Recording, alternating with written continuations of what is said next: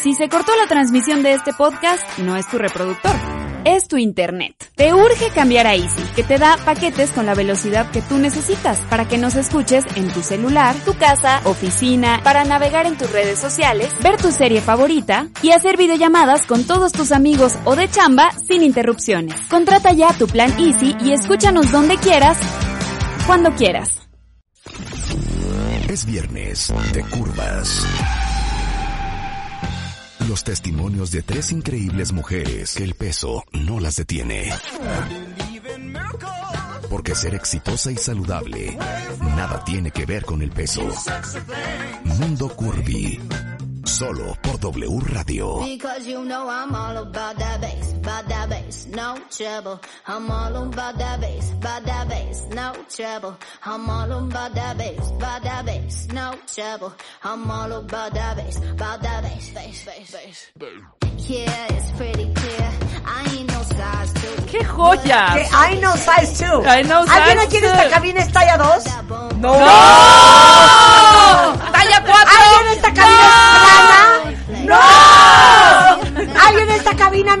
pancita de bebé? ¡No! ¿Alguien en esta cabina no tiene harta nalga?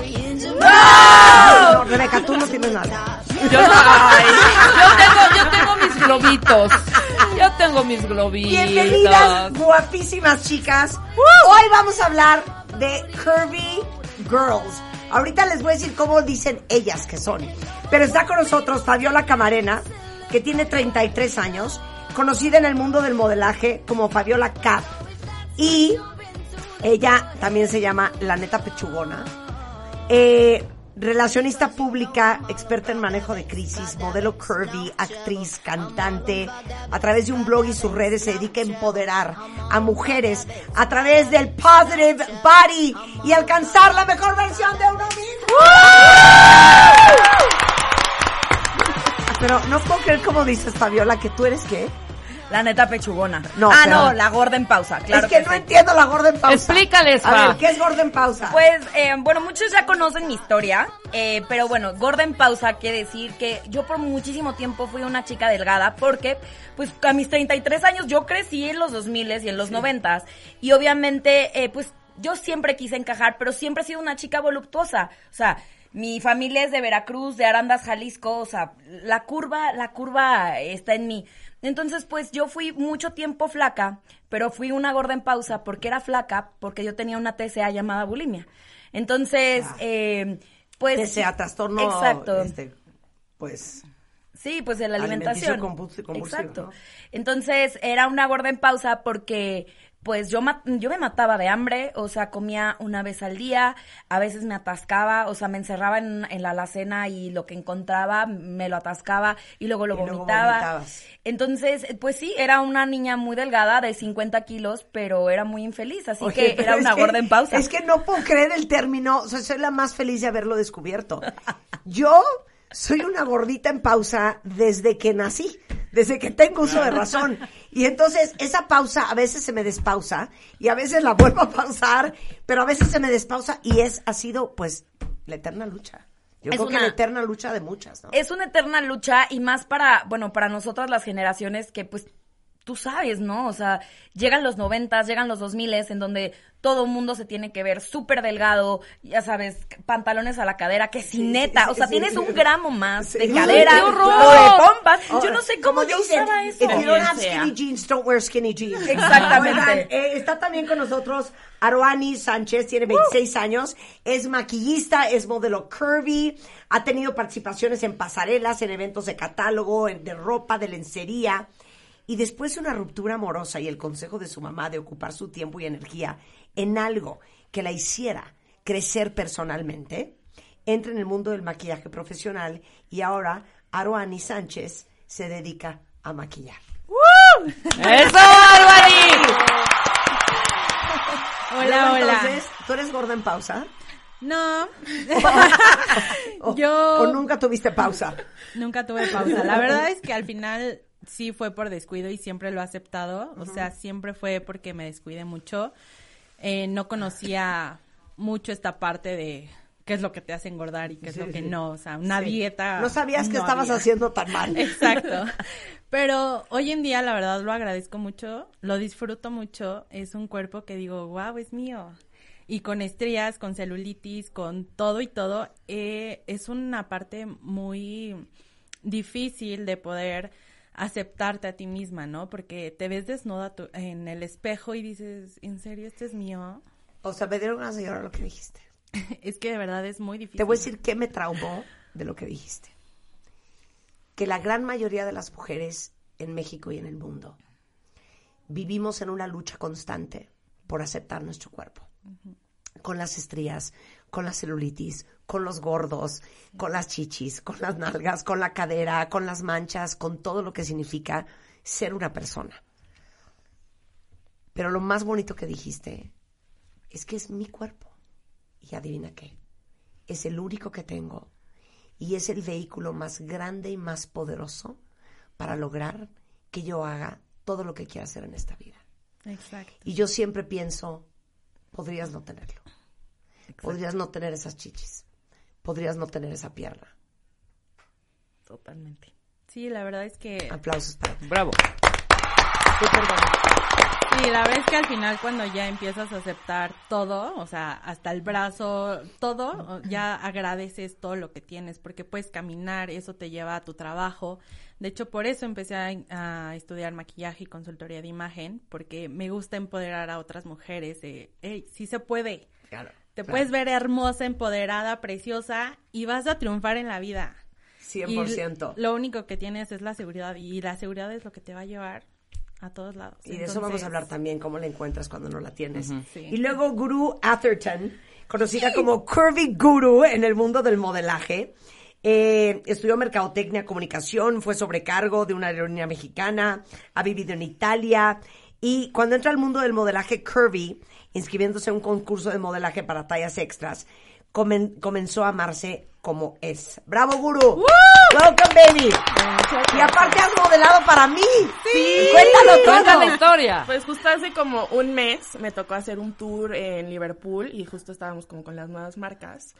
Y me tocó eh, justo hacerle que es Ivonne, ¿no? De Sí, Marta sí, de sí, Baile. Marta de Baile por Y me tocó precioso un traje verde, Ajá. como con el cuello de tortuga y Sí, así. sí, sí. Y un vestidito como rosa con el cinturón. Sí. Se veía. Es más, hasta me lo chulearon más que a la flaca, Ah. Lo que sea de cada quien. Diva. Nada más digo. Pero, pero ¿sabes qué? Me, me fascina que hayas modelado para mí. Te voy a decir por qué. Por algo que acaba de decir este Auranie. La razón por la cual yo saqué esa colección de ropa es porque a mí me causa mucha risa que me dicen, ay, wow, me encanta cómo te vistes, te ves precioso, es que no puede ser, es que a, a ti se te ve padrísimo, es que a ti se te ve increíble, es que yo no me atrevo a ponerme eso, es que eso se te ve padrísimo, pero se te ve padrísimo a ti, pero a mí se me vería fatal. Y entonces cuando lanzamos la primera temporada, hace ya casi cuatro años, lo primero que salí a decir es, no quiero que vuelvan a decir, es que a mí no se me ve bien eso, es que yo no me atrevo, es que yo no tengo tu cuerpo, es que tú como eres chiquita, es que tú como no tienes... A ver, es bien importante que dejemos todos esos prejuicios y esos traumas atrás y que abramos nuestro corazón a explorar, vernos y sentirnos como nunca nos hemos visto y nos hemos sentido. Y ese poder a veces te lo da la ropa, a veces te lo da el maquillaje, siempre te lo da la terapia, pero uno tiene que encontrar de dónde agarrar las herramientas para pararte en el mundo como en la mejor versión de ti mismas. Y vivimos y crecemos tan traumadas, y te lo digo, gurú, porque yo vengo de una abuela también muy curviada como yo.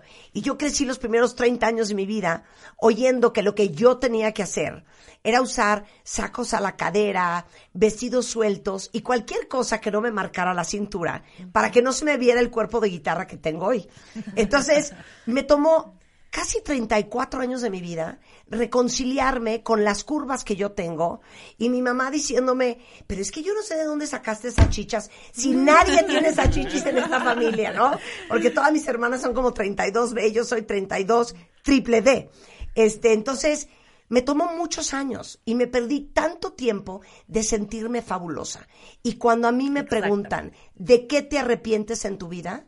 Es de lo único que yo me arrepiento, de haber pasado y perdido tanto tiempo sin sentirme tan sensacional como me siento hoy a mis 54 años. Eso. Totalmente. Bravo. Entonces, mana, te escucho. No, pues justo, creo que lo que dices, o sea, a mí el modelaje, eso es lo que ha hecho, como que cosas que yo no me atreví a ponerme, me las Ajá. ponen. Y Digo, wow, me veo espectacular. Nunca ¿qué te lo onda?". hubieras comprado tú, claro. no, ni me lo hubiera puesto, ni es mi estilo. Pero me encanta y me veo como en diferentes facetas, me veo en fotos y digo, wow, nunca me hubiera imaginado verme así, ¿no? Claro. Entonces, como que justo, y no solo yo, o sea, porque digo, bueno, si yo soy así, muchas otras personas también lo han de sentir. Y como que yo sentí, pues que ya, ¿no? O sea, mi cuerpo me gustaba, eh, lo aceptaba. Pues ahora vivo de eso, o sea, es como, Sí, sí. wow, ¿no? Oye, ya, ahora ya no puedes enflacar. Ya no, ahora ya me tengo que cuidar la dieta, pero para arriba. Ah, claro. Qué increíble. Oigan, ¿cómo, ¿cómo ha sido ese proceso de aceptación? Que yo de verdad creo que es lo más complicado. Y si ustedes quieren unirse a esta conversación, dejen sabernos eh, en Twitter cómo se sienten. Y si ustedes también son gordas en pausa, me fascina esa definición. Pero ¿cómo fue para cada una de ustedes ese proceso de reconciliación? Porque quiero pensar que hay muchas de ustedes allá afuera, cuentavientes, que todavía están ahí. Pues creo que todas seguimos todavía en el proceso. Creo que el amor propio no termina nunca. Eh, todos los días hay nuevos retos, el poder eh, Sí, ser todo el día, todos los días hay algo nuevo que aceptar. Sí, Sí. y es algo que te hace una mujer fuerte al final del día y aprendes de todo. O sea, todos los días siempre tienes que aprender algo de ti misma y eso. O sea, aceptar lo mismo diario y diario, volverlo a querer y volverlo a querer, porque pues no siempre Exacto. tienes ese humor, ese amor. claro. ti No es un proceso lineal, o sea, eso quiero que les quede claro a todas nuestras oyentes el día de hoy. Niñas, de verdad, el amor propio no es lineal, es un proceso que duele muchísimo. Hay días que vas a tener un día que te sientes de la fregada porque o te va a bajar o no tienes ganas de sentirte bonita. Y hay días que dices, güey, hoy soy una potra. Entonces, Sí. creo que entender que es un proceso que tiene sus subes y bajas es súper importante. Y Aro siempre me ha dicho algo que se me quedó muy marcado, como de una generación más arriba que ella, es que el amor propio no es una moda, el body positive no es una moda, es simplemente reconciliarte eh, con esa persona que, que, o sea, que eres tú, que, que vive en ti. Entonces, pues creo que eso lo hemos aprendido con el tiempo y cada, cada una de nosotras tiene una historia de cómo se reconcilió y pues es muy interesante. Sí, no, pero, pero es cierto, yo creo que es un proceso eh, y es una batalla que a veces se gana y a veces se pierde y, y- y no es igual, no es igual todos los días. Y todos los días hay algo nuevo que aceptar. Eh, ustedes son súper jóvenes, pero Rebeca y yo, que ya estamos en los 50, pues obviamente no tenemos ni las cejas, ni la piel, ni el cuello, ni el pelo, De ustedes, ni las chichis, polluelas. de ustedes polluelas, ni las que teníamos nosotras hace 20 años. Justamente estaba hablando de esto ayer con alguien, ¿no? Porque estaba yo parada en el espejo y yo abajo del, del ombligo se me hace como un rollito bebé. Es como una salchichita coctelera, Exacto. ¿no? que, es, que es producto de haber tenido dos hijas, ¿no? Eh, y, y de una preciosa cesárea y, y del paso de los años. Entonces me decían, pues ya quítatela.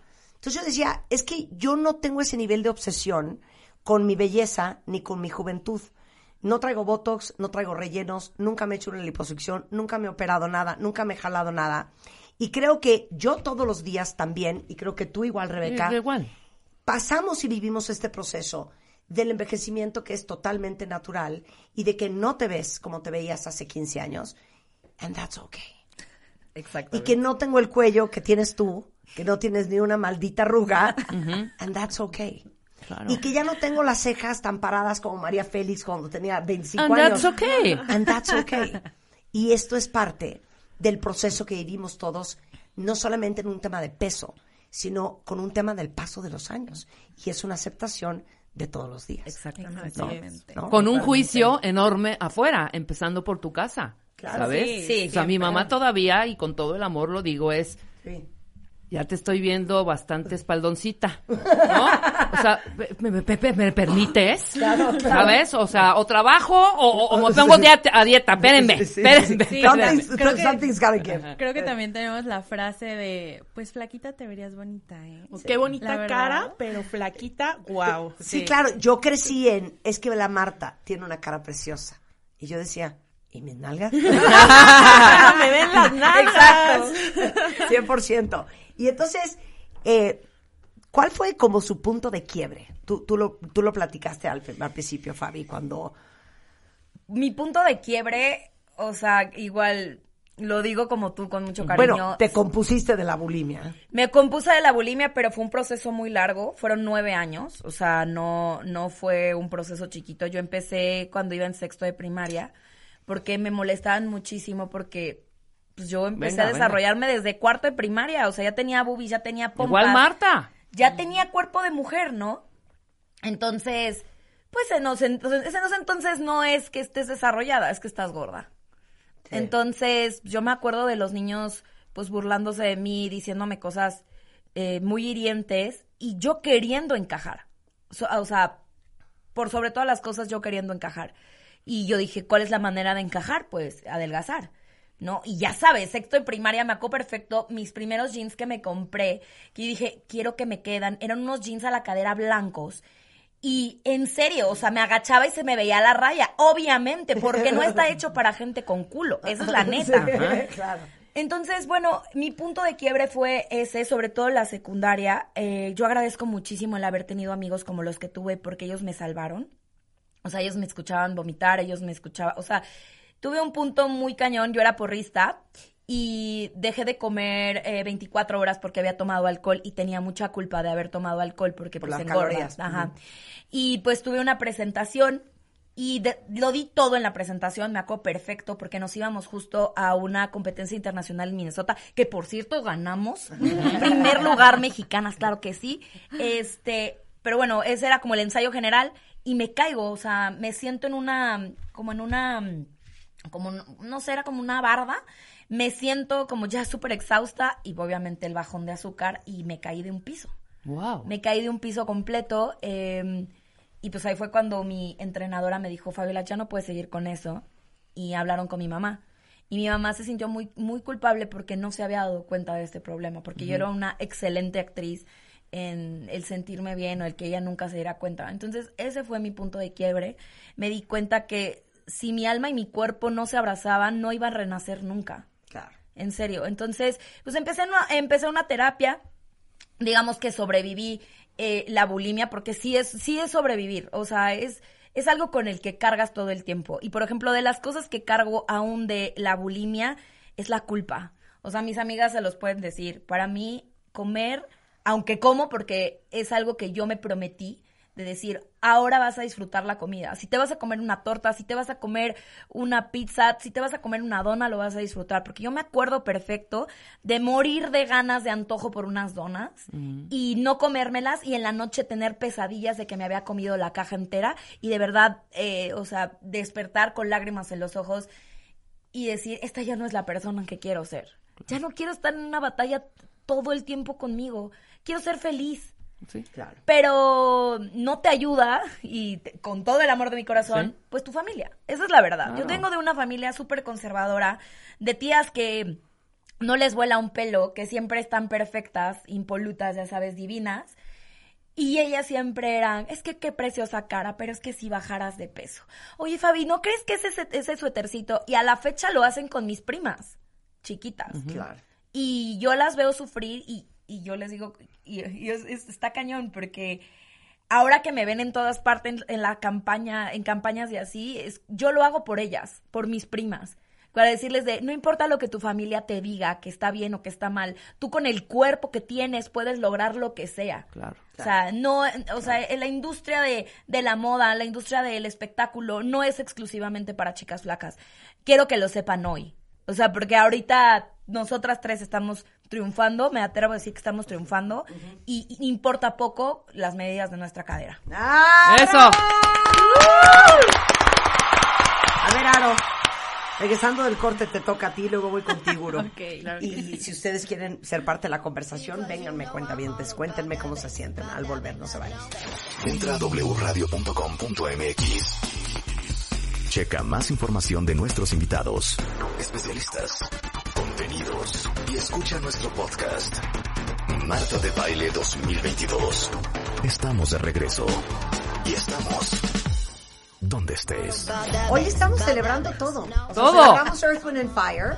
Ahorita estamos celebrando la aceptación de las curvas, las nalgas, Todo, las chichis, la no. cadera y los deliciosos rollitos. Y luego nuestro gay pride. Y luego vamos a, a celebrar a todos nuestros gays del mundo. Todo. Viene Bolivia, Japón, España, Venezuela, México. México, Bolivia, gay España. Around the global world. Japan. Exacto. Oigan, estamos con nuestras tres curvis super hots. Fabiola Camarena, Aro Sánchez y Guri Atherton. Atherton. Atherton. Ah, ah, Es Marta, Marta. Marta.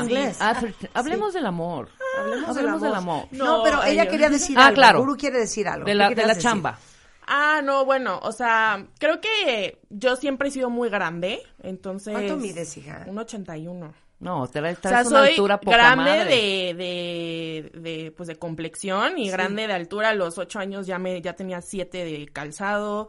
Me vestía con zapatos de señora porque pues, no encontraba nada de mi talla. Desde bebé. Sí, desde bebé. Y Entonces, mides hoy como 1.81. más- Sí, 1.81, imagínate. O sea, ni para encontrar novio. ¿Qué te digo? Puro llavero, hermana. de llaveros. No, y nada, o sea, creo que yo, mi punto de quiebre fue un poco más grande, porque, pues, quieras o no, como que yo crecí a ser la, acostumbrada a ser la más alta, la más grande, la más todo, entonces digo, era difícil, pero pues yo ya estaba acostumbrada, ¿no? Nunca tuve como eso de ser flaca y luego gorda o grande o lo que sea. Pero pues creo que lo que sí me llegó mucho fue cuando este quería meterme a trabajar en sobrecargo y apliqué para una aerolínea mexicana muy conocida. Y pues yo tenía todo, o sea, había sacado 100 en mi examen final, ya tenía mi licencia así recién hecha, había pasado mi examen médico, o sea, no había ningún impedimento físico conmigo. Y el primer filtro son los papeles, ya que tengas todo bien. El segundo filtro es el peso y la altura. Así, no hay de otra.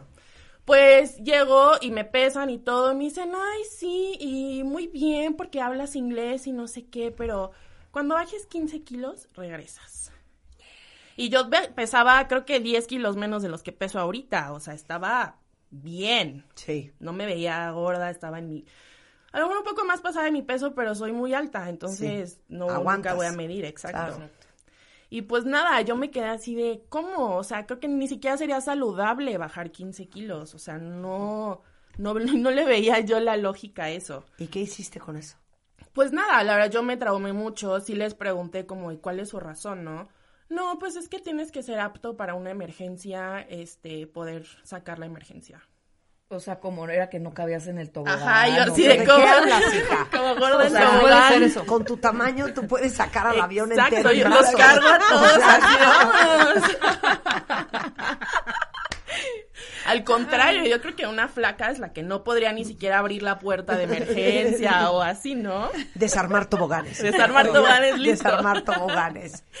No, y pues nada, la verdad es que, o sea, sí me pegó mucho y yo decía, o sea, ahí sí creo que yo por primera vez deseé como tener otro cuerpo, ¿no? O sea, yo decía, es que ¿cómo le hago para bajar 15 kilos ya y que me acepten, ¿no? Entonces como que sí fue muy duro, pero al final, bueno, me metí a otra aerolínea, la verdad ahí no tenían tanto tema con el peso ni nada. Y pues nada, o sea, poco a poco ir trabajando con eso, pero sí fue como que creo que la única vez que sí deseé poder tener otro cuerpo. Ya. Oigan, el amor, y se los pregunto porque yo no sé si esto se los he contado de cuentavientes, pero Juan, mi, mi marido, es del tipo de hombre, y a ver si hay o algún otro hombre allá afuera escuchándome que sienta y piense exactamente igual. Por favor, por favor. Para Juan, donde hay carne de fiesta. Es que así debe de ser. Claro. Me lo han dicho. Tanta carne y yo chimuelo, ¿no? O sea, al- alguna vez que me puse en una de esas, una, unas de estas dietas extremas, bajé 10 kilos. Entonces, literal, pesaba casi Cuarenta y tantos, no, Sí, cuarenta y nueve, no, o un sea, poco yo más. Era espiritifláutica, o sea, se me fueron hasta las chichis. Y Juan, te lo juro que estaba furioso, pero furioso de verdad. O sea, furioso de es que no puede ser, no puedes bajar un kilo más, ¿qué es esto? Estaba traumado. Entonces, cuando Juan a mí me dice, estás divina, digo, es que tengo que dejar de tragar mañana, qué miedo. Porque significa Claro. que estoy a mi tope, ¿no? Pero qué increíble que a tu marido le guste, Ah, no, le guste que eso. sufrir Yo quiero estar uno con así. una persona Ay, que sí. te diga, estás hecho una vaca, ya baja. Exacto, exacto. Y hay hombres así. Yo estuve en una relación siete años así, justo. Sí, sí, fue muy fuerte. A ver, no, a ver, no, no, no, no quiero hablar mal de sí, nadie. Es una persona que conserva mi corazón, Sí, la, sí. qui- la quise muchísimo. Este, fue una relación es- espectacular. Pero él tenía un problema con, con el Con ejercicio. Él era, le encantaba. Y desde que me conoció siempre fue como de, es que es, eh, hay que bajar de peso. Y me acuerdo que nos metimos juntos al gym. Y, y sí, para él era un issue muy grande mi peso. O sea, que yo fuera curvy. Claro. Mientras estuve con él estuve muy, muy, muy flaca, pero pues Pero no era-. Ahí ya no vomitaba porque ya estaba más o menos en la universidad, pero todavía tenía este Tienes el TCA. claro. Sí, les digo que me encerraba en el en el coche para no comer, o sea, en la universidad, o sea, de que tenía hambre y decía, "Hoy no voy a comer" y me iba a- a- a- al coche a dormirme. Pero entonces, a ver, el amor. Ah, el amor. A ver, a ver. El amor. pues la verdad es que hace seis años fue mi última relación y fue la que me hizo aprender y gracias a él, gracias a él, hoy soy la mujer que soy porque gracias a, al daño que me creó, a todas las mentiras, a todo eso, me hizo una mujer demasiado fuerte. Y después de esa relación, pues yo empecé a conocer la lencería, empecé a conocer fotos en lencería y fue ahí donde empezó todo esto del amor propio, porque yo no conocía lencería. En ese entonces yo tenía como 20 años. Claro. O sea, ¿Alguna de las tres tiene novio ahorita? Ninguna. Ninguna. Solteras Pero y A todo orgullo. No, pero, pero ¿sabes qué? Es que ese es otro tema. Que amarramos mucho el valor Claro. con ser visto y amado y aceptado y reconocido por alguien más.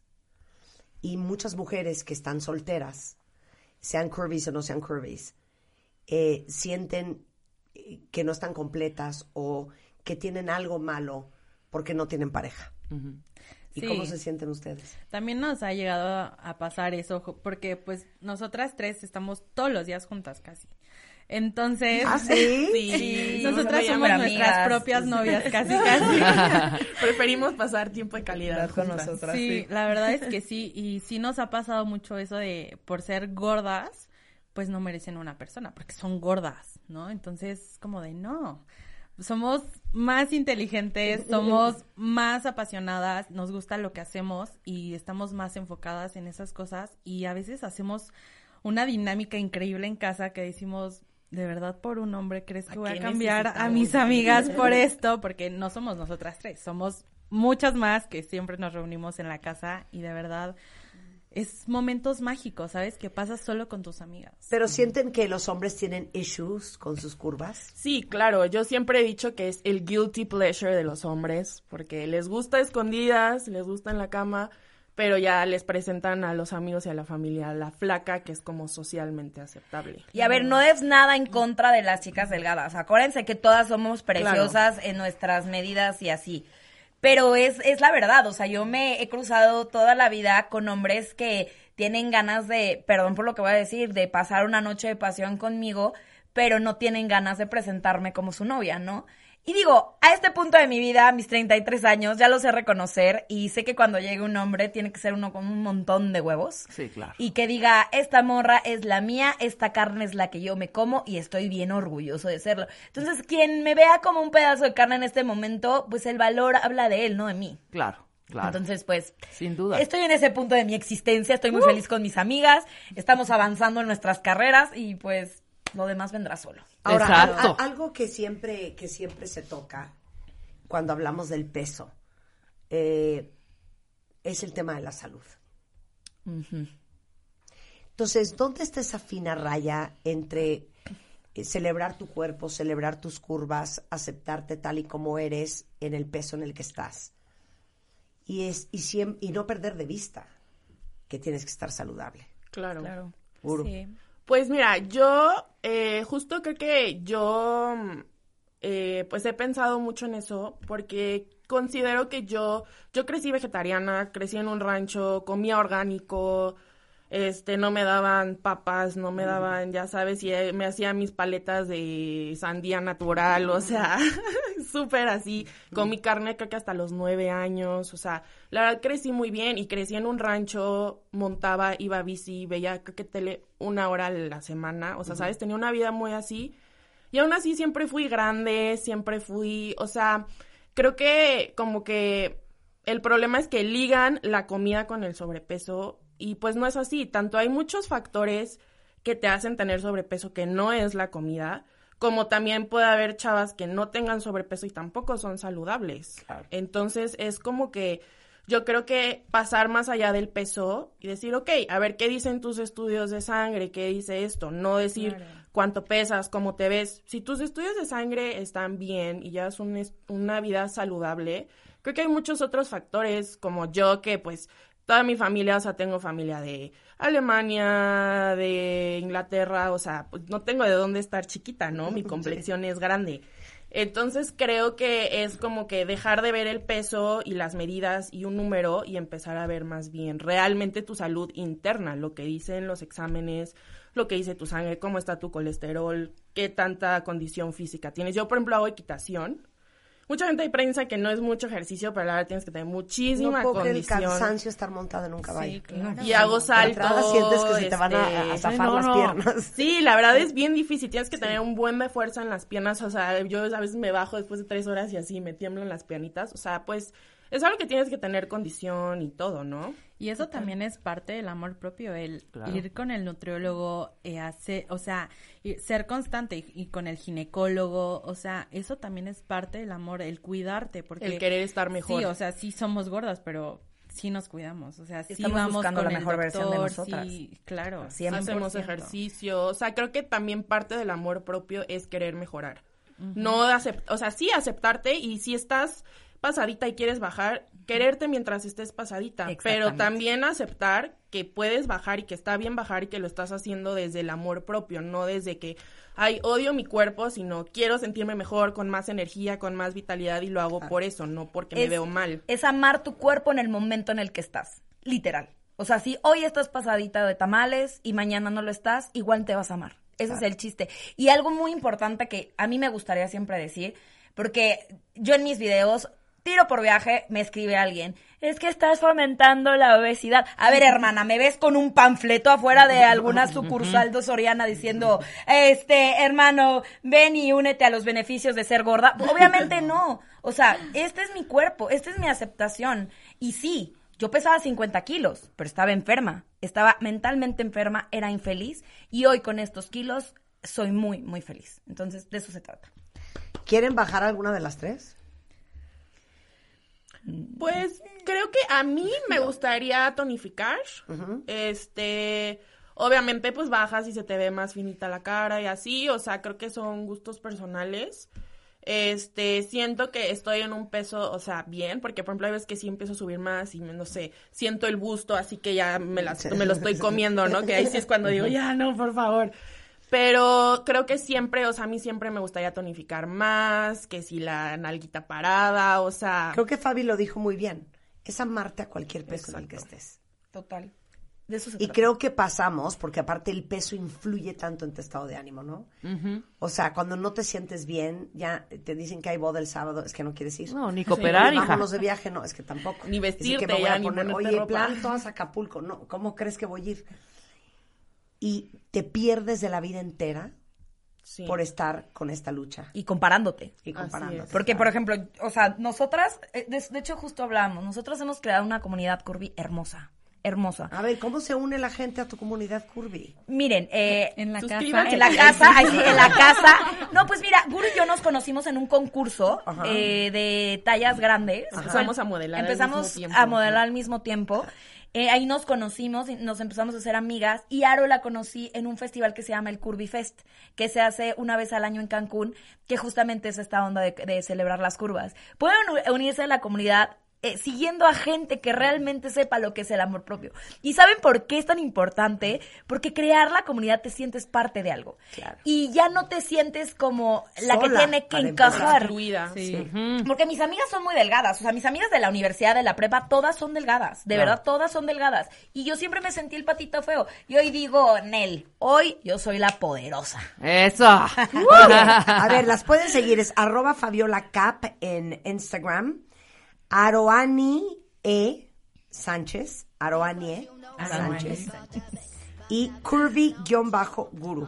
Ahí están las tres, Ahí vamos para que las vean, ahí, ahí van a estar. La comunidad Oigan, curvy. no, vamos a hacer cosas juntas. Ay, que cuando sí. lanzamos el, el body wash, eh, mi, mi equipo, yo no estaba en México, hizo el- el- la primera corrida del video. Y cuando vi el video dije, este video no puede ser así. Este video tiene que ser un video celebratorio de amar la piel en la que vives. Y entonces volvimos a shootear ese video. Y no sabes cómo nos costó encontrar cuerpos reales, ¿no? Eh, entonces acabaron siendo algunas otras personas, pero de haberlas conocido a ustedes las, voy- las hubiera invitado. Pero ahí está. Pero vamos a hacer Pero cumpliste tu función, Marta. Salió muy bien, muy, muy Salió También muy bien. tienes tres curvis bien. totalmente diferentes, de Sí. tres tipos de cuerpos totalmente diferentes, pero igual de gordas, igual de igual de preciosas. Qué bonito, placer estar son aquí. preciosas. No, gracias, están guapísimas. Marta. 11.24 de la mañana en W Radio. Oigan, antes de irnos a corte y de empezar a celebrar a otro grupo. Exacto. Los gays. Exacto, otro grupo. Gays around the world. Hoy tenemos a un japonés, a un boliviano, un venezolano. España, a un México, mexicano y un español. Hacemos una pausa, regresamos, no se vayan. Escuchas a Marta de Baile. Al aire solo por W Radio 96.9. Estamos de vuelta. Oigan, rumbo, rumbo a nuestro super gay pride. Estamos celebrando el orgullo gay en todo el mundo. Hoy en W Radio, porque adivinen que tenemos a Yusuke. ¡Presente! Desde Japón. Pero el chiste es que Yusuke, o sea, tú te Preséntate en presentes japonés. en japonés. Dale. Danos la alegría. はじめまして、今回で2回目になります。山祐介です。もう、このラジオが大好きなので、来れてよかったです。嬉しいです。今日もお願いします。 A ver qué dijo. A ver, Ángel, ¿qué dijo? Que es Ángel. Ángel desde España. ¡Bravo! No, preséntate, hombre. Pues sí, soy Ángel, tengo 31 años, soy de España y pues. Oye, espérame, ¿todos están solteros o tienen novios o tienen novias? Sí, yo, sí, soltero. Soltera. Ah, bueno, pueden salir a... Soltera, soltero. Pueden. No, espérame, es que déjame decir. Si. Mira, uno, dos, tres, Ash, cuatro, cinco. Ash, que es venezolana. Bienvenida, Sí, baby. Muchas gracias. Muchas gracias. Yo soy venezolana, tengo 40 años y tengo ya casi. Soy taco campechano, soy mitad venezolana, mitad mexicana. Ay, qué Eso. qué- Oye, amo el acento venezolano. Yo también. Me hace sensual y erótico. Oye, dime algo, espérate, Ash, ¿soltera o casada o emparejada? Soltera en este momento. Ahí está, ahí está, ahí está, cuentavientes aquí pueden salir mujeres, con novio, gays. porque tenemos una gran comunidad LGBTQ. Vicente, representando a ¡México! México. ¿Cómo están? Muy bien, ¿y tú? Muy bien, muy contento. ¿Soltero o casado? Eh, casi casado. Casi casado. Casi casado, Ok, bien. Alexa, de México. Mucho gusto, también casi casada y con dos gatos, entonces en el mundo lésbico sí es casada. ¿Y quién me faltó? Bolivia. Robin, desde Bolivia. Hola, ¿cómo están? Un gusto. Y, eh, este, pues también tengo 30 años y bueno, estoy soltero, no sé si lo estamos preguntando. Ay. Oigan, queríamos celebrarlos a todos, porque en este programa creemos en la diversidad, en este programa amamos celebrar el amor en todas sus formas y eh, queríamos hacer algo más positivo de lo que normalmente hay, que es contar cómo es ser gay en otras partes del mundo. Exacto. Y fíjense que voy a arrancar con unas estadísticas súper interesantes, porque eh, hay una, una encuestadora que se llama Insider Monkey, y en- eh, hicieron una encuesta sobre los países en donde más gente ha dicho abiertamente que son gays. Y la verdad es que cuando lo vi me sorprendí, porque Israel es el que lleva la delantera, con 8.2% de la población que abiertamente dice que es gay, después Alemania, después Reino Unido, increíblemente México, con Claro. 6%. Es, es una sorpresa, ¿no? Revelador. Este, y eh, Sudáfrica, Bolivia, Ecuador, México, Nepal, Portugal, Suecia, Suiza, se consideran los países más protectores a nivel legal. Legal, subrayado y entre comillas, de la comunidad LGBT. Canadá prohíbe la discriminación por motivos de orientación sexual eh, y fue el primero en América en legalizar el matrimonio entre personas del mismo sexo. Este, y en lugares como Malta, el transgénero eh, es reconocido por la ley y cambian su identidad con solo llenar un formulario eh, de acuerdo al Ranking Gay Travel Index. De. Imagínate, no es aquí, no es como en otros lugares, no voy a decir dónde, dónde. Mire, Claro. eh, a ver, tráigame su acta de nacimiento y tráigame, por favor, eh, sus estados de cuenta, tráigame también, por favor, eh, su INE, su IFE, su ILE, su IME. No, es un y ábrame las poder piernas. cambiar. Y que ábrame las piernas. Qué horror. caray, Oigan, y ya. a ver, pero yo quiero que todo el mundo se presente. Acuérdense que tenemos una audiencia enorme, eh, que creo que este programa va a ser súper inspirador para ellos. ¿Quiénes son? ¿De dónde vienen? ¿Por qué están en México? ¿Y cuál ha sido su historia? Este, eh, as a gay. Pues sí, vas cual, Robin, vas. Primero vas tú. Ok. Ah, Puedes bueno. empezar con My name is Robin. My name is Robin. We all speak now. Eh, bueno, me llamo Robin, si es mi nombre, no es un apodo. Sí. Eh, llevo cinco años en México. Yo estudié ingeniería civil, eh, originalmente en Bolivia, pero no me gustaba y me vine a. México y ahora estoy haciendo marketing. Ajá, qué padre. Eh, y pues no les había hecho a mis padres ya hace mucho tiempo. Di lo que ¿Cómo? hiciste, di lo que hiciste ¿Qué? últimamente, O por sea, ¿de favor. qué me hablas? ¿Te veniste a México y tus papás Espera, Marta, espera. Ya, I'm gay. A ver. No, diles. A ver. No, no, no se los había dicho, pero este año eh, empezamos a ver con la, con la empresa algunas acciones para, para fomentar de que la gente saliera del closet, Ajá. después de muchos días de llanto, y me cayó como cereza en el pastel la invitación al programa y dije, no, mis padres tienen que saberlo. Y hace una semana les grabé un video y les envié un video diciéndoles que soy gay. Ay, ya, Robin, ¿nos enseñas el video? o sea, como dijiste, no, es que si me invitó Marta de baile, yo no puedo No, no, yo dije- Saliendo del armario Yo, yo no voy a decir que no. Yo no me voy a perder nada en esta vida porque ellos no lo sepan. Claro. Y les intenté decir, intenté llamarles, pero me atacaba una ansiedad terrible de no puedo, no puedo. Les intentaba llamar y me daban ganas de desmayarme, no dormía bien. Y un día dije, no, a ver, les voy a grabar un video, mucho llanto, obviamente, no lo vean porque van a llorar también. ¿Está el video en redes? Eh, no. Ah, ok. No, lo vean. No, es que lo vean. Y yo luego lo No, voy a morbosa. claro, ¿Dónde claro. hay que verlo? No. Si quieren lo subo. si a alguien le sirve, lo subo. con Ah, deberías de subirlo. Sí. Es que, ¿verdad, Ángel? Totalmente. ¿Verdad que debería de subirlo? A partir de este todo eso programa. es muy útil. O sea, un machote nunca está de más, ¿me entienden? Le puede servir a alguien más para seguir el. Cuando alguien busca el cómo salir del armario. Claro. De hecho, hasta dije, debería haber alguien que ayude a salir del closet de la gente, que haya experiencias Asesoría de... para salir del closet, muy Sí. buena idea. Oye, comercial. muy buena idea. Muy buena idea. Sí, porque no hay comercial. cómo, Sí. o sea, uno le da vueltas y no nadie sale igual. ¿Pero qué hiciste para hacer el video? ¿Y si escribir, escribiste un guion? Primero dije, voy a hacer un guion y le voy a pedir a mis amigos y le vamos a poner música sentimental de fondo y todos vamos Sí, a llorar. sí. Y fui con una muy buena terapeuta que me, que me acompañó y, Sí. y le dije, es que pienso hacer esto y me dice, ¿y si lo grabamos ahora?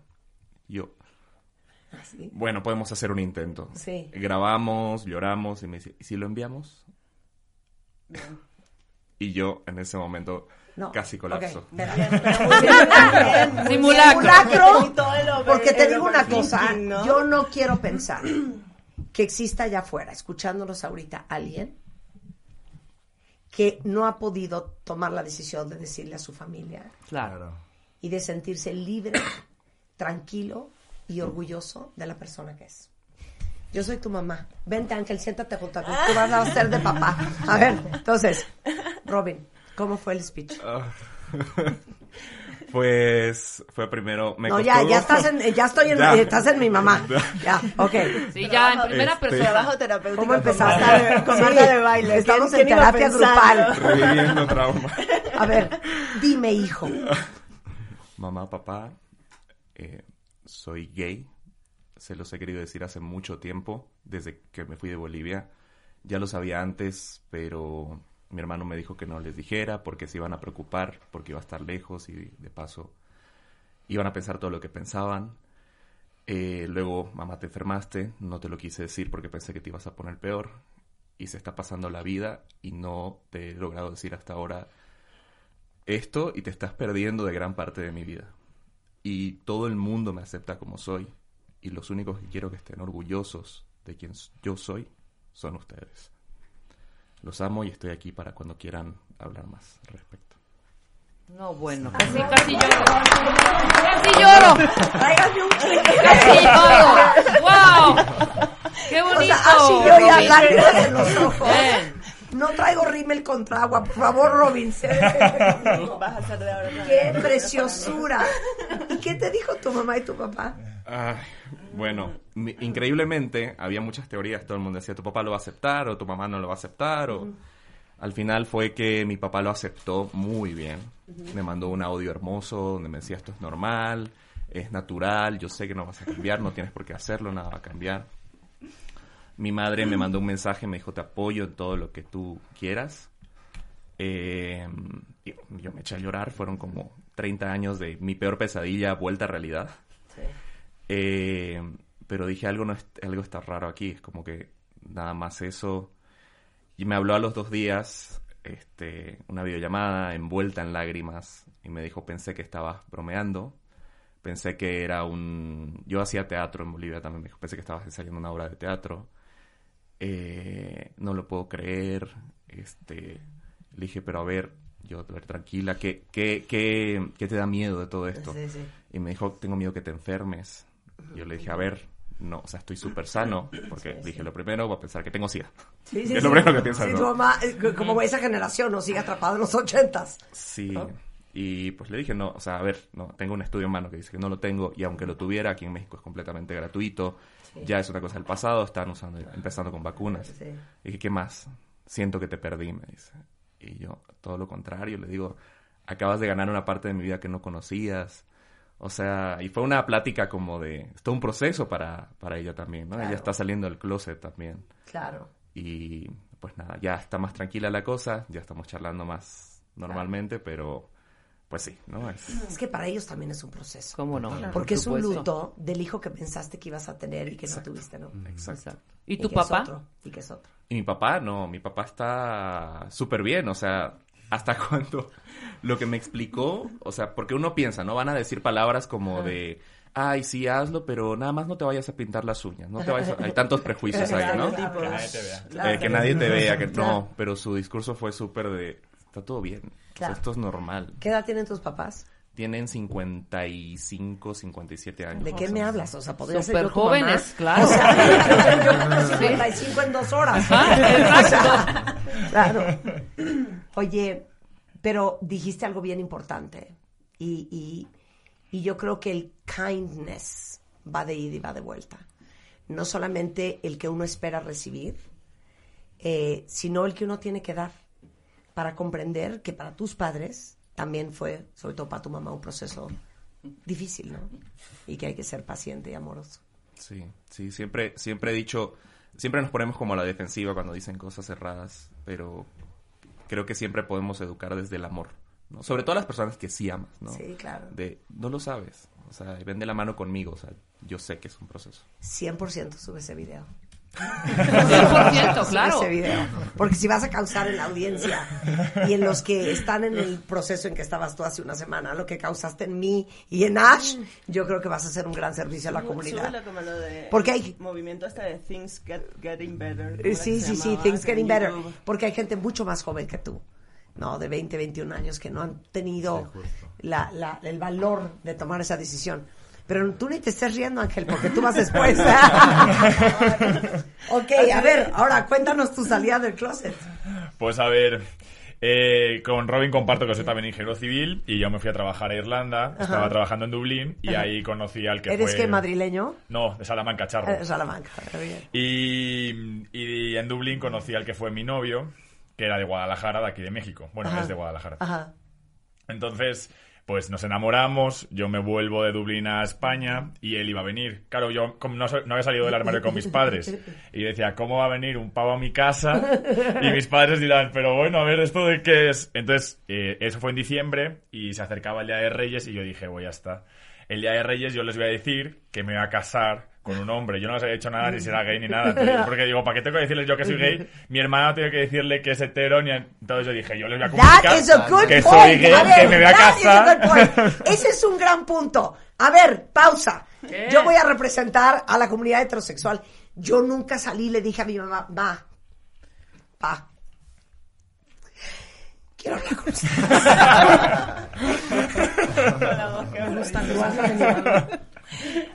Me gustan Tú los vas a hombres. venir. ¿Qué pasó, mijita? Tengo mucho que hacer. ¿Qué pasó?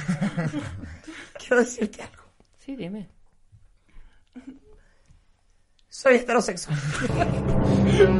¡No lo puedo creer! ¿Qué daño me estás provocando en este momento? ¿Qué hice mal? Pero Ángel tiene un punto. ¿Por qué tenemos que decir? Claro. Exacto. ¿Por qué tendríamos que salir del closet? Pues yo realmente nunca salí. Pero a ver, entonces, ¿tú qué edad tenías? ¿Tú qué edad tenías? 26. Ok, pero a ver, yo también pienso, bueno, los papás están ciegos. O sea, ¿cómo no tu, pa- tu papá y tu mamá se dieron cuenta que evidentemente o tenías novias? No. ¿No? No, perdón, Marta. A ver, yo entro acá y de verdad veo a Lesa, veo a Mr. Japan, a México, a Venezuela, a España, a Bolivia. Y perdón, ninguno parece gay. Ninguno. ¿De qué me hablas? Pero es que ese es un estereotipo. no, no, no, no, o sea, claro que sí es un estereotipo. O sea, tú- tus papás saben Sí. más que nunca, pero por ejemplo, ahorita Bolivia, su mamá ni por en- ni por acá le, le pasaba. Sí, pero güey, no mames. No, no, quiere ver, no, seas payasa. No. Bueno, ok, continúa Ángel. No. Luego me peleo con Rebeca. Va, entonces Pues dijiste, total, estamos en el 6 de enero del 2018 y claro, digo, pues este es mi regalo. Me voy a, a- voy a abrir con vosotros que me voy a casar con un hombre. Eh, pues a- eh, se lo dije a mi madre primero, mi madre se sentó, que en plan, que le había dado una, como un ataque. Sí, sí, sí. No, pero a ver, ¿cómo? O sea, Yo soy tu mamá. Oye, ma. Exacto. Y, y me dijo, pero bueno, ¿cómo, cómo ha pasado? No, pero llegaste y le dijiste, ma. Me voy a casar con un hombre. ¿Y qué te dijo? Pues no dijo nada, se sentó. Y, y- y posterior mi padre no estaba en casa y ya yo seguí con mis hermanos y ya ella llegó y me dijo, Ángel, ¿quieres que le digamos a tu padre también esto? Y total, bueno, pues se lo comunicó y a la hora de la comida fue cuando llegaron todas las preguntas de Ángel, pero has estado con chicas, ya te has dado cuenta de que eso es lo que no, no te gusta, que te gustan los chicos y yo... Pues sí, o sea, lo tengo muy claro, porque yo ya realmente había vivido mi vida, pero nunca lo había, lo había compartido con ellos. Claro.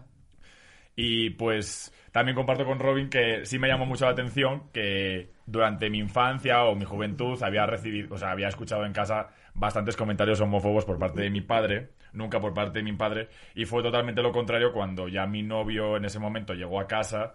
Mi padre se, se portó increíble con mi novio y mi madre sí tenía cierto como recelo de, Sí, sí, sí. de eso, no sé, como a lo mejor por protección o por cuidar a su hijo, de no, no le vayas a hacer nada y así. Pero a ver, ¿cómo que le Luego también la papá? parte un poco como que era latino, que no era europeo y que, que está por- co- contigo por tus papeles. y- Claro.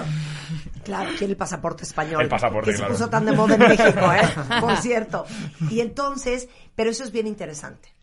Yo siempre digo, tengan mucho cuidado lo que hablan enfrente de sus hijos. Nadie de ustedes, papás de niños y de niñas, saben cuál va a ser su preferencia sexual en el futuro. Que lo que oigan de ustedes no sea un obstáculo, no sea un- un- una, una cortina de miedo de no poder expresar quiénes son con ustedes por todo los- lo, lo que los escucharon decir. Pero a pesar de que tu papá decía horrores, pues tú dijiste ni modo. ¿O qué, como qué decía tu papá? Pues igual, o sea, lo típico que estás viendo en la televisión Sí. y hay alguna escena en la que dos hombres o dos mujeres, sobre todo dos hombres, se besan, se cambia de canal o... No sé si lo puedo decir, O sea, pero... de- puedes decir lo que tú quieras. Maricones de mierda. O sea, ese tipo de comentarios, sobre Sí. todo como evitar ese tipo de cosas y que todo eso estaba mal visto. Y cuando, Sí. o sea, a- al final nuestros referentes, en, pues la gente que hemos nacido en los noventas, pues claro. es los, la- lo que sale en la televisión, porque no había Sí. redes sociales. Entonces, sí era como, pues sí, el típico comentario de este presentador es maricón, o- pero siempre que de manera despectiva. Claro. Sí era como, claro, yo soy maricón, pero... Y y tu papá adorado y Sí, sí, sí, sí, más que a mí, o sea, le, le trataba mejor a él que a mí. Y, y yo la verdad estaba contento. Y luego ya posteriormente a eso, pues ya nos vinimos los dos para México y ya fue que ya, la verdad sí lo, lo agradecí muchísimo el haber vivido yo eso con ellos porque pues ya la relación con mis padres pues es súper fluida y hay con- confianza. eh, Oye, ¿me súper quedé, bien. ¿y qué y con el novio qué pasó? Ya no Lo- lo funcionó. tuvo que pasar. Ya no funcionó. No funcionó. Pero Él te quedaste fue, en México, quedé. ¿cómo no? Sí, te se quedaste, fue. o sea, te viniste a México por él. Por él, sí, yo me vine por Tronó amor. la relación. Ajá, hace dos años. Fue la pandemia, a principios de la pandemia. Claro. Y ahorita estás soltera. Ajá, soltero. Y es guapísimo, cuentaviente. Busco- Es un cuero. Oye, es, qué divino. Ahorita vamos a hablar de cómo es ser gay en sus países también. Quiero ver cómo es ser gay en Bolivia, cómo es ser gay en No, y, España. cómo, y cómo lo ven acá, que a mí me ha impresionado todo esto. Yo ya estoy hablando como Ángel, como si fuera española, pero, no. Pero de verdad me, me sentí súper orgullosa de vivir en este país que ustedes, extranjeros, me hablaron maravillas para vivir la homosexualidad aquí. Está increíble. Marta, adelante. Gracias, Rebeca. Ash, Ash, desde Venezuela con amor. A ver, tienes 40 años, llevas 18 años en México. Y entonces, ¿cuándo sales del closet con tu mamá? Yo salí del closet después de venir, o sea, después de que llegué aquí. Yo llegué Ajá. aquí a, a México a hacer prácticas profesionales de la universidad Ajá. y regresé a Venezuela. Y en Venezuela tuve un par de experiencias con amigas. Y cuando llegué acá, una de mis amigas, me, o sea, una de las amigas con la que estaba Sí, saliendo sí. me rompió el corazón terrible. Y uno de mis mejores amigos como que me dijo, yo creo que es momento de que te des cuenta de las cosas.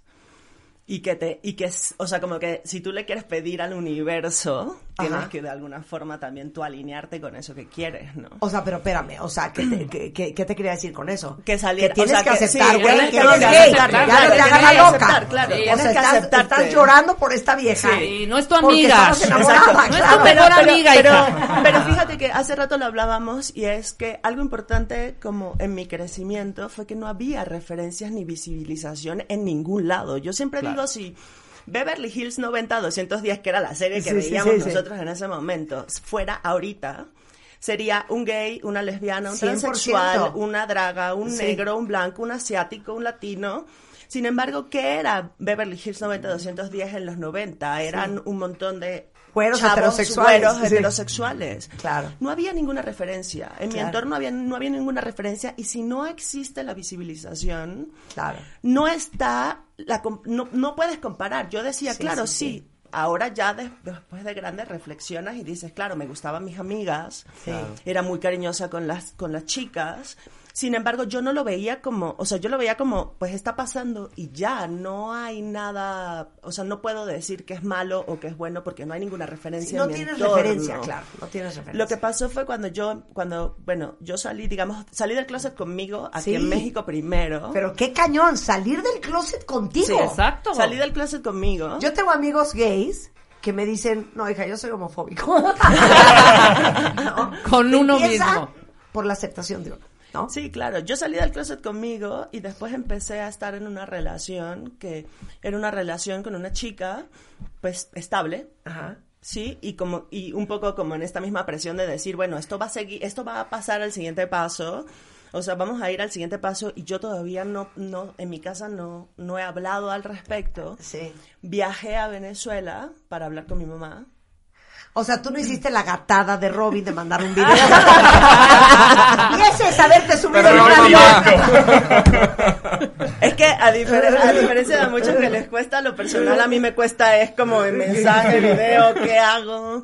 Y, y como dicen ellos, o sea, no hay, nadie te, nadie te dice, Claro. o sea, pasas, o sea, tú sales del closet con tus papás años antes de salir del, o sea, de ejecutarlo. Claro. En realidad pasas tiempo pensando estos temores de qué va a pasar, cómo me van a, o sea, cómo lo van a recibir. Sí. Eh, yo regre yo fui a Venezuela a hablar con mi mamá y, mm, y cuando, cuando hablé con ella, em, su reacción no fue, no fue la mejor. Pues es un proceso, como decimos, sal- sale- salimos del closet nosotros, pero salen del closet también nuestros padres con nosotros.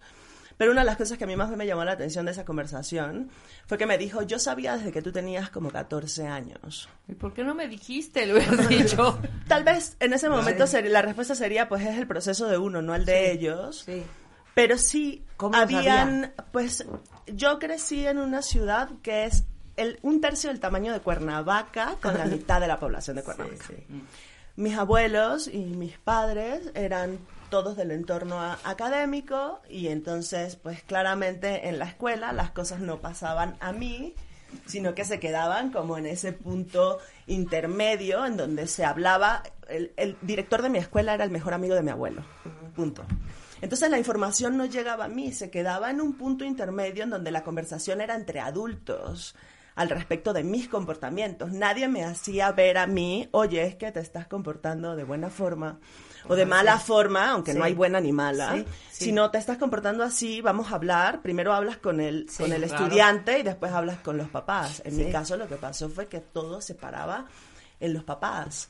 Toda la conversación era entre adultos. Yo tengo recuerdos de estar afuera de esas conversaciones diciendo, sé que hay un conflicto al respecto de mí, pero no logro entender. Nadie me está pasando al-. Ajá, nadie me está diciendo cuál es el conflicto. Claro. Cuando yo, cuando le dije a mi, cuando me dijo eso, lo siguiente que me dijo fue, sí, eventualmente yo tuve la conversación con tu papá y le pedí a tu papá que hablara contigo. Mi papá, mi papá no le interesó en lo absoluto. Mi papá cuando yo salí al closet con él fue que, ah, bueno, sí, dime algo nuevo. Mi hermana también, que Sí. no te habías dado cuenta, no te Sí. habías visto en un espejo. Mi mamá nunca pudo como verlo directamente conmigo y siempre quiso como un poco como tercerizarlo. Sí, claro. Pero la verdad agradezco, o sea, en- hoy en día agradezco el proceso porque si bien fue difícil al principio, ahorita yo creo que mucho de lo que ella es como mujer también viene a partir como de ese cambio, ¿no? Claro. A partir de esa transformación y de ese entendimiento, de venir a México y compartir, así como decíamos, con la gente y ver que esos estereotipos que existen de la mujer lesbiana es así o el hombre gay es de esta forma. Cuando ella llegó a mis reuniones con mis amigos, yo le decía, dime aquí quiénes, quiénes son. No, no tengo ni la menor idea. Y todos somos profesionales, eh, personas que intentamos ser lo mejor de nosotros, no hay un estereotipo en realidad. Claro. Wow. ¿Por qué lloras, chiquillo? ¿Qué pasa, Chapán? No sé por qué estoy llorando. Va tu historia. que... Es que déjenme decirles que uno de los países más conservadores es Japón. Yusuke. Perdón. Sí, este... Sí, es que yo estoy en closet y mi familia no sabe nada. Y sí, quiero decir, pero es que como Japón todos viven en grupal y hacen mucho bullying. Y también tengo un amigo que se, se suicidó por ser gay. Y también como a veces por ser gay ataca hasta familia, hasta su familia, ¿no? Entonces, yo nunca he estado con chicos en Japón, aunque me llamaba atención porque me daba miedo, ¿no? Atacar a mi familia, atacar a mis amigos y estar solo y hacen bullying a mí, entonces tenía mucho miedo porque no quería estar solo. Pero sí, siempre me llamaba atención, pero pensaba que estar con un chico es algo más, pensaba. Entonces vine aquí a México y sí me siento que como hay mucha libertad y yo me siento que ya no soy como antes. Es como mi segunda vida, ¿no? Entonces, pero, o sea, ahorita como feliz, feliz estar, estar aquí en México, pero, no sé, yo soy japonés, aunque aquí ya llevo cuatro años, pero yo soy japonés y mi familia está ahí. Y la verdad, no quería pensar como soy, porque soy gay, pero no, no sé, por eso a mí no me gusta ver películas de gay, porque siempre hay una felicidad. Y como ahorita estaba escuchando como de Bolivia y de como de España, y siempre hay felicidad. Y en mi vida siempre, nunca hay felicidad por ser, por ser gay.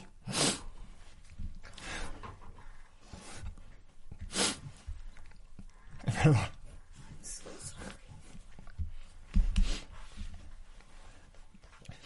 Entonces, ahora como mi mamá no entiende español y sí, por eso puedo decir todo No, que no, puedo decir aquí, hola mamá, soy gay. Pero familia de Japón es raro también porque como no es tan pegado. La última vez que hablé con mi papá fue hace como cuatro años. Por cuatro años ni, he- ni he mensajeado y ni hemos hecho una llamada. Pero sí llamo mucho. Pero no sé qué tengo que hablar porque no sé.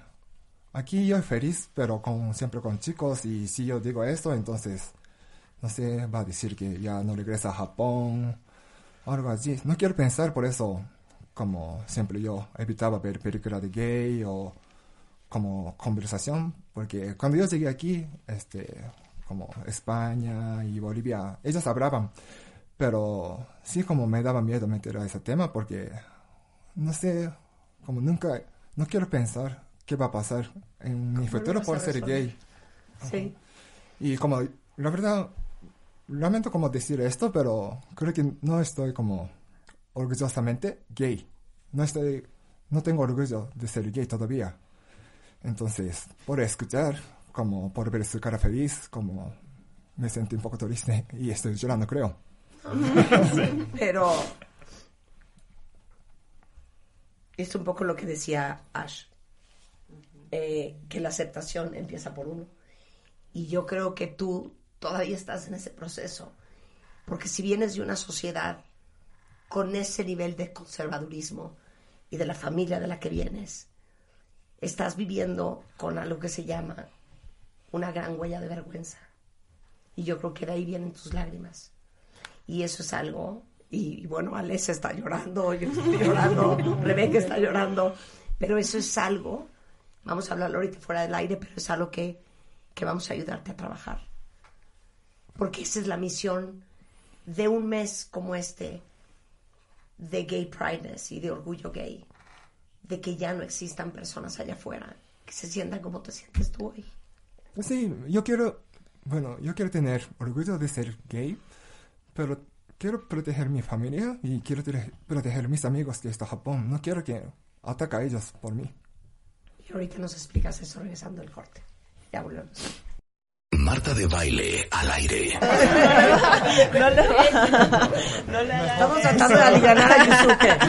A ver, baby Yusuke, cuéntanos algo, porque eh, sabemos que México es uno de los lugares más peligrosos para ser gay, por el problema que tenemos de, de, de homofobia. Pero, ¿cómo es ser gay en Japón? Ser gay en Japón. Bueno, es que yo no soy de Tokio. Bueno, Tokio es como súper distinto porque llegan muchos extranjeros y sí, como puede ser gay, pero yo soy como. Yo soy algo de campo. Entonces, pues en mi campo ser gay es. ¿De dónde la eres verdad, tú? De Yamaguchi, está hablando de Hiroshima. Es la verdad un campo y ser gay es muy difícil. Y la verdad, como en mi escuela, como. como ¿Cómo se dice? Básico estaba 500 personas, pero yo no conocí ningún gay, pero debería, ¿no? Y también yo creo que era uno de ellos, de gay, pero también yo no podía decir, porque todos viven en grupar. Y es como nosotros aprendemos en la escuela, porque todos debería ser como normal y igual. Por ejemplo, para entrar a la escuela de Japón, como debería tener el mismo corte de cabello, y si tiene otro color debería pintar.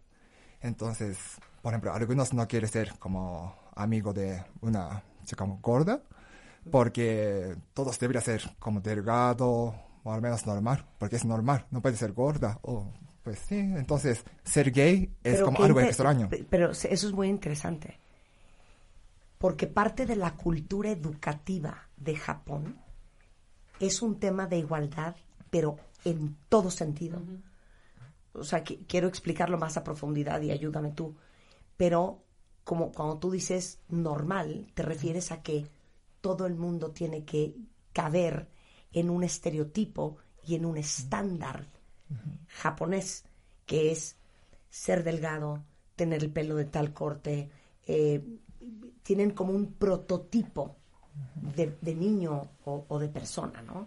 Sí, más Y bien sobre también- todo en un lugar rural como en el que tú creciste. Inclusive en el reconocimiento, Marta, ahí no se le reconoce a nadie, todo es parejo. Si tú sacaste 10 y tu compañerito 6, jamás te van a decir a ti, bien, sacaste 10. Sí. Todo Que igual. no lo explicabas la otra vez, ¿no? Entonces sí, y también como más bien que nosotros pensamos más de otras personas. Por ejemplo, yo estaba diciendo, "Pro- quiero proteger mi familia, mis amigos, porque yo quiero que estén bien ellos. Entonces no importa que cómo voy a estar, yo quiero que estén bien ellos. Entonces, por ejemplo, en la escuela de Japón, por ejemplo, si yo voy a ser gay, entonces otros cómo va a pensar, ¿no? Entonces, por ejemplo, si yo voy a estar con una gorda, entonces otros cómo va a pensar. Entonces, por eso ah, yo no quiero estar con una gorda, yo voy a estar con alguien como normal. Claro. Para que no hacen bullying, porque la verdad en Japón muchos estudiantes se suicidan por bullying, por estar solo, por ser algo extraño, ser gay, ser gorda, por no ser inteligente, muchos se suicidan. Entonces yo no quería ser uno de ellos, entonces sí, por eso no quiero decir que soy gay. Y esto, y esto eh, que explicas, Yusuke, es algo bien interesante. Y si alguien de ustedes allá afuera alguna vez ha estado en Japón, entiende muy bien lo que está diciendo Yusuke. Porque algo que llama mucho la atención es si tú te subes a un metro en Japón, todo el mundo está en absoluto silencio. No vas a ver a nadie con unos audífonos blasting la música o no vas a ver a nadie hablando por teléfono y pegando gritos como nosotros en un celular. ¿Por qué? Porque el sistema educativo japonés, el sistema cultural, es pensar en los demás antes de pensar en ti. Entonces, no haces públicamente nada que pueda molestar a alguien en un metro, en un restaurante, en una calle. El tono de voz en el que hablan los japoneses es súper bajo porque no quieres incomodar eh, al, al de junto y eso se permea en todo. Y por eso es que tú dices que el que tú seas gay, lo primero en lo que piensas es en qué impacto va a tener esto en tu familia, en tus amigos y en tu núcleo, antes de pensar, Yusuku, en tu felicidad. Sí, porque para mí es como felicidad, es como estar bien, mi familia, mis amigos. Entonces, este, gracias a ellos yo estoy disfrutando mi vida, entonces la verdad quiero que esté bien. Y sí, por ejemplo, en Japón nadie besa en público y nadie abraza en público, porque sí, algunas piensan, oye, está besando y sí siente incómodo. Para evitar eso, nadie besa en público ni abrazan. Claro. Y en este proceso en el que estás ahorita, y dijiste algo súper importante que creo que a todos nos tocó el corazón, que dijiste, yo no estoy orgulloso de ser gay. La verdad, no porque... Sí, no sé cómo explico. Porque yo me siento que como estar como orgullosamente gay, creo que necesito ayuda de mi familia y mis amigos de Japón.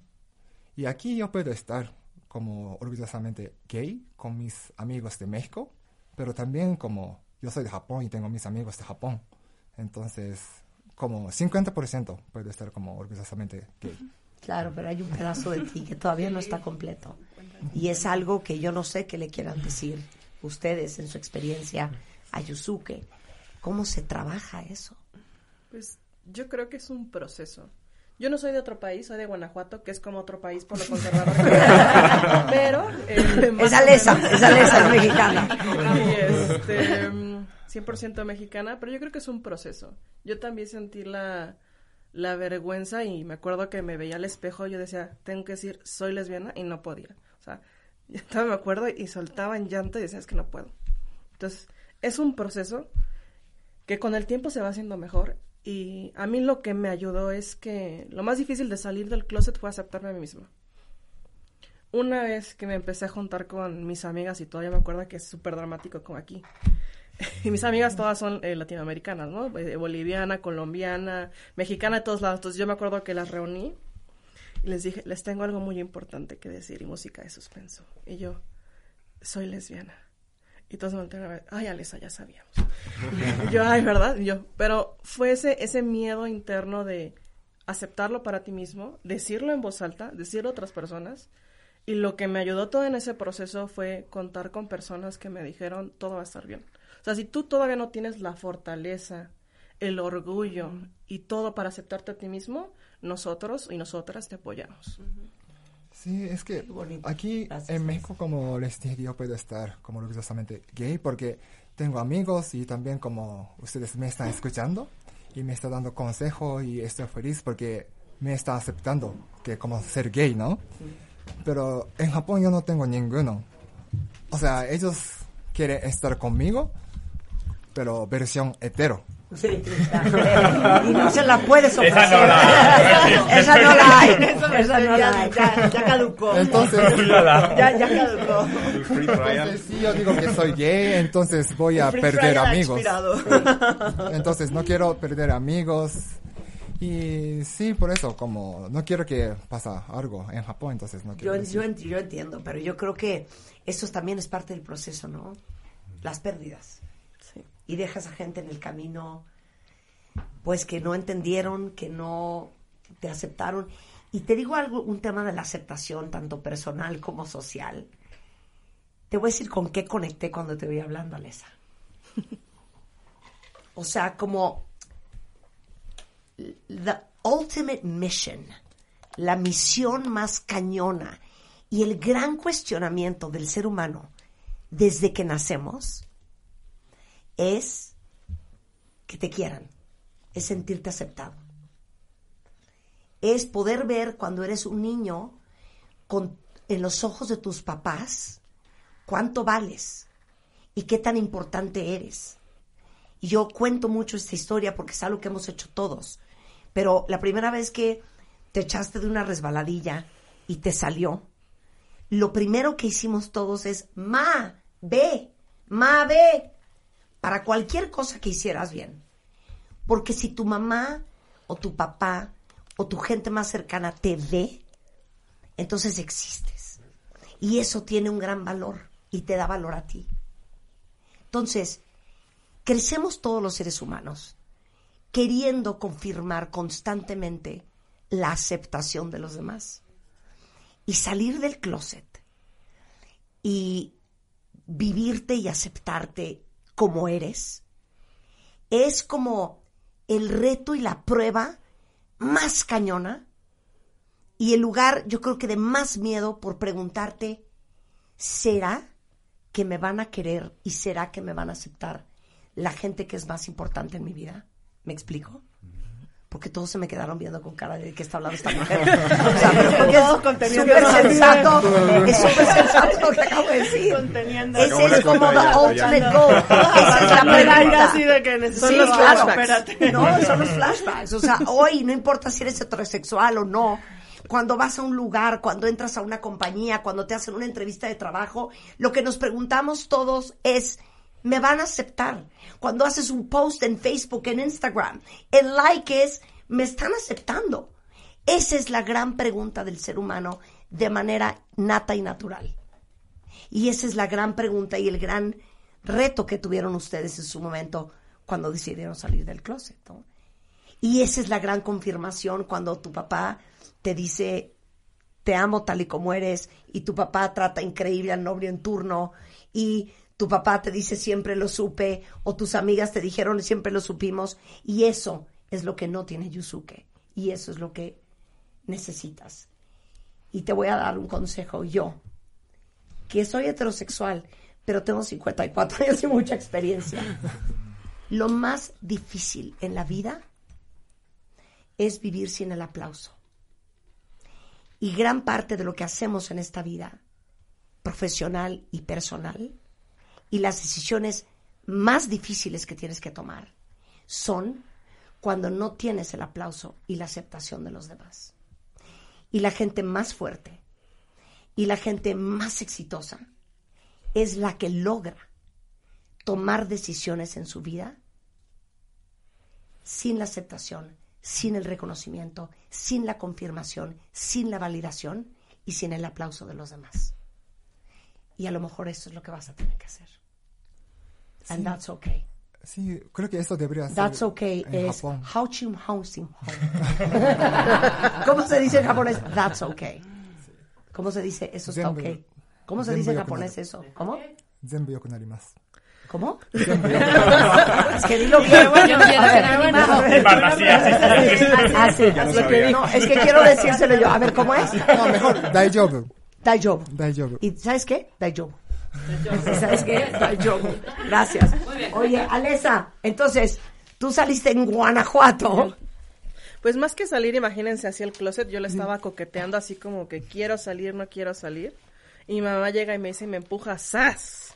Entonces me acuerdo que me había ido, les contaba hace poquito que me da mucha curiosidad ver cómo todos tuvimos que poner tierra de por medio para primero saber quiénes somos y luego compartirlo. Entonces a mí me pasó lo mismo. Me fui a Canadá a estudiar inglés y pues ahí me tocó una compañera de cuarto turca que yo dije, como que... Hola, ¿qué tal? Hola, ¿qué tal? Soy Alessa, soy mexicana. Me gustas en turco. y ya, y este, luego tiene una gran historia, me fui hasta vivir a Turquía, o sea, fue, fue dramático. Pero, pues, me enamoré de esta chava, yo tenía 18, ella tenía 15. Eh, había tenido un novio, pero de esos que de manita sudada y que sí. te regalan borradores, Sí, entonces, pues no había sido nada serio. Y ya cuando regresó a México, mi mamá me dice así como, me acuerdo, yo había comprado un libro así, y yo sentada en la sala de mi casa leyéndolo, así súper emocionada, mi mamá se sienta al lado y me dice, Alesa, y yo, ya valió. ya Ahí valió. viene el trancazo. Este, y así me la soltó directo. ¿Cómo es eso de que eres lesbiana? Y yo, en mi mente así, pasando así como los cálculos matemáticos, le digo, lo niego, lo acepto, lo todo, yo dije, pues va. Dije, pues así soy. y me dice, "Mm, ¿y desde cuánto tiempo eres así? Y yo, pues, desde siempre. Dímelo tú. y luego me dice, ¿y andas tras de mujeres? Y yo, pues, no. Mujeres andan tras de ti. Yo en cínica espero. Ay, qué linda. Y este, y ya nada, o sea, después de esa conversación como medio incómoda, ya mi mamá me dijo lo que todos les dijeron a ustedes, ¿no? O sea, si alguien te violó de chiquita, si no te quisimos, y qué hice mal, este, me dijo, pero no te vayas a rapar, y, o sea, no te vayas a vestir como hombre, y yo, en ese momento, así como en ese proceso de que yo no había salido del closet porque yo no estaba lista y me sacaron, entonces fue como todas las preguntas y dudas de mi mamá, más todas las que yo tenía en mi cabeza, y fue como para mí un poco caótico, ¿no? Y después de eso hubo llanto, pero ya no lo volvimos a hablar del tema. ¿Nunca? No, nunca ya después, Después, en sí. unos años, pero pasaron como un año y medio antes de que volviéramos a hablar del tema. Entonces sí fue algo complejo. Pero fuera de eso, y mi papá, pues yo le dije a mi mamá, o sea, yo no estoy lista para decírselo a mi papá, porque mi papá es un poco más conservador. Y me dijo, pues yo hablo con él. Evidentemente, así como Ash, nunca habló con mi papá. Este, o sea, nunca habló con mi papá y fue hasta mucho tiempo después que ya les presenté a una novia y todo, y también cuando les presenté a la novia actual con la que, que vivo, que como que empiezan a aterrizar, Sí, sí, ¿no? ya, a vivir. Oye, es que me estoy acordando de eh, una de mis mejores amigas desde que yo era muy chica. Eh, un día igual llegó y me dijo, este, oye, quiero hablar contigo. Y era rarísimo porque nunca una amiga te diría quiero hablar contigo, ¿no? Simplemente te dice lo que te tiene que decir. Y entonces yo, ¿qué pasó? No, voy a ir a tu casa. Y yo dije, no manches, ¿Qué ¿estás hice? embarazada o qué?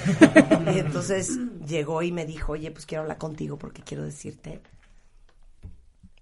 que soy gay. Y lo primero que le pregunté es, ¿te gustó? A lo que me contestó, ¡cero! Y yo, ¿por? esa, fue, esa fue mi historia. Sí, sí, sí. No, yo ya estoy muy ofendida. Oye, no, yo ya estoy muy ofendida con las lesbianas del mundo mundial. Porque yo le digo a Rebeca, oye, hija, ¿por qué a mí nunca me ha tirado la onda una vieja? Porque, ¿Por no, lo que yo digo, no, no, no, no, porque de verdad. O sea, tengo algo. No. Me falta algo.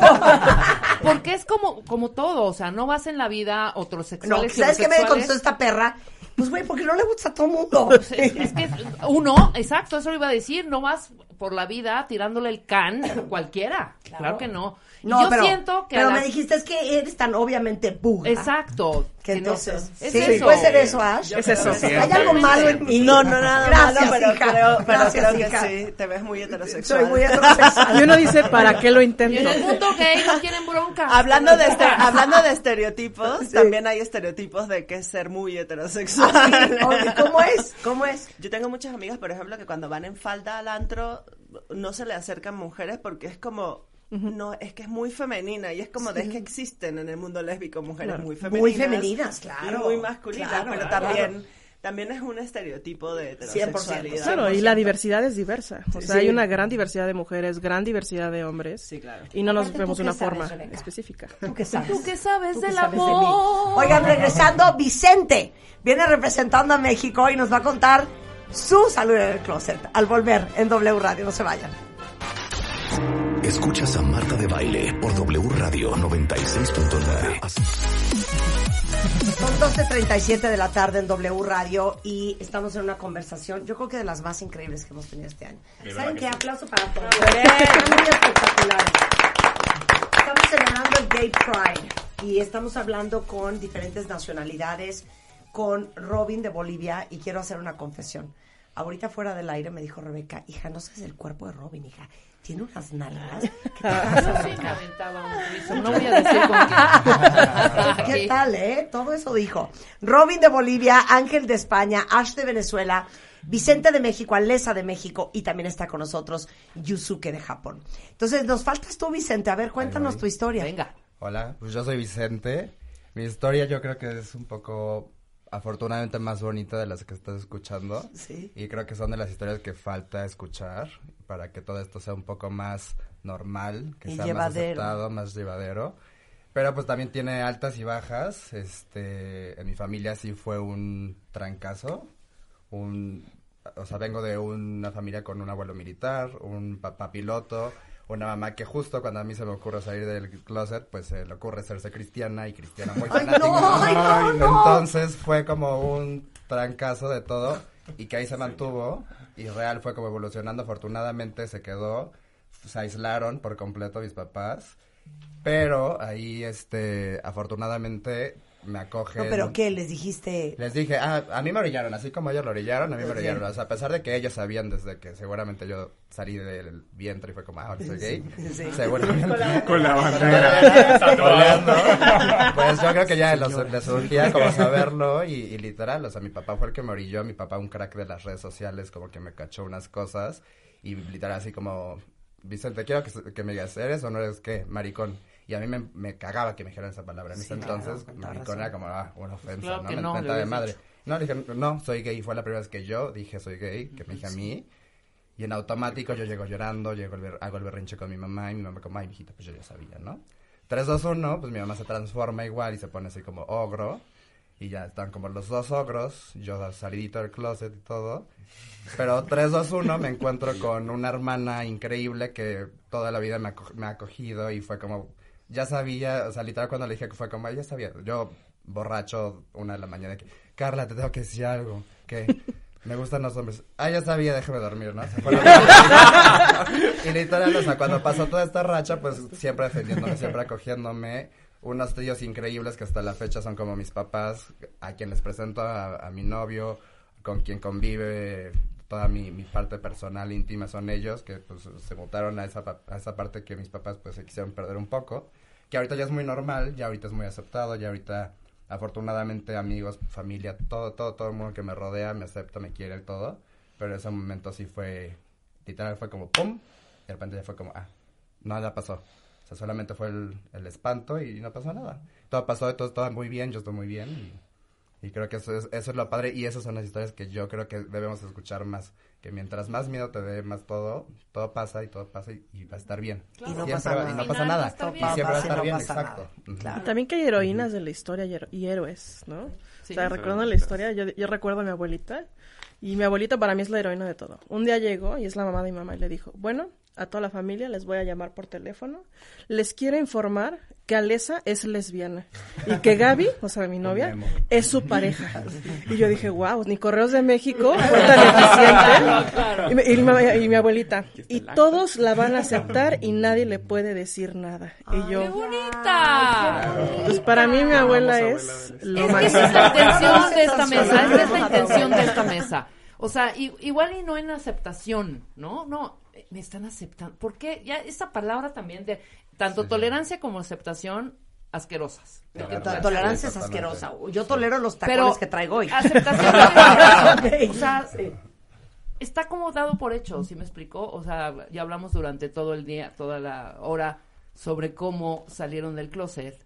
Y a mí lo que me impresionó más cuando hablé con cada uno de ustedes fue lo padrísimo e increíble que hablaron de México y de cómo los acoge el país como ciudadanos extranjeros nuestros mexicanos y cómo viven la homosexualidad aquí. Que fue padrísimo. A ver, Compartan un flores, poco. Unas flores para México.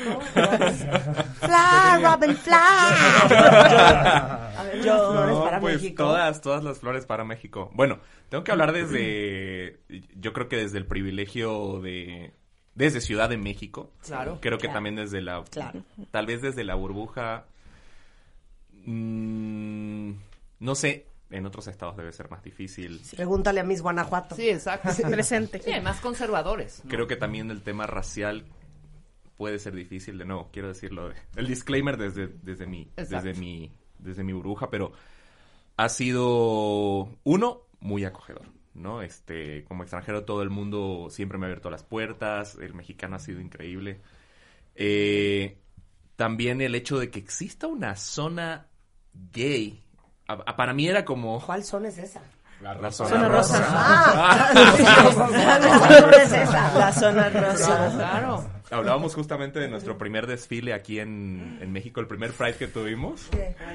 Pero como niño en feria, era de... Como en Disneylandia. Hay, Sí. hay claro. banderas en la calle, hay más de un antro gay, hay bares específicamente para cierto gusto, si te, si te encanta, y variedad, no tienes que ir Hay con... miles de personas, además de ti. Hay miles de personas. Exacto. Ves a los, a los papás con los letreros y a los, No, bueno. a los que llevan a las mascotas, todo está increíble. papás apoyando, o sea, por último, hay gente marchando afuera, de verdad, o sea, de verdad hay un desfile. Hay marcas subiéndose que igual hablábamos de eso de que las marcas, o sea, Gay muchas se suben no por la razón correcta, pero se suben. O sea, hay visibilidad. Entonces, no, para mí era como un sueño. Sí. Ángel, eh, digo, España es bastante abierto, ¿no? Ah, bueno, o sea, sí, este, las referencias de marchas y Sí, sí. visibilidad Sí. y todo ese tipo de referencias sí las tenemos, pero... Hay en Salamanca. Ajá. Y yo no soy de la capital de Salamanca, yo soy de la provincia, entonces sí, la- no hay tantas referencias, no hay marchas, son zonas muy conservadoras, entonces sí es verdad que el venir a, una a la Ciudad de México, a una ciudad tan grande, con tantísima diversidad, sí es verdad que es impresionante. O sea, te sientes... eh, querido, te sientes arropado. Y eso es muy importante, porque al final es eso, nos gusta como pertenecer. eh, y es, y es, y sí, es, impresionante. O sea, yo a Lagos, y sí es verdad que eh, yo venía de Dublín y para mí mi primera marcha fue allí en Dublín y sí noto como la diferencia eh, con respecto a la de aquí, porque pues las de allí son más reivindicativas y también pues el ver a familias enteras de todas las generaciones y eso es muy bonito y también lo he podido ver aquí en la Ciudad de México, pero la verdad sí. Tomarte de la... Cosas tan sencillas como tomarte de la mano en la calle. Es como de... Todo el mundo lo hace. No sabía que lo quería Sí. hasta este momento. o sea, Exacto. Claro. Yusuke, a ver, tú eres una buena referencia de México. Sí, la verdad es que como aquí es como mi segunda vida y yo amo México, por eso estoy aquí. Y todos mexicanos como me, acep- me aceptan, aunque soy gay. Por eso amo México. Bueno, y tu, tu pareja es mexicana. Tu pareja es mexicana también.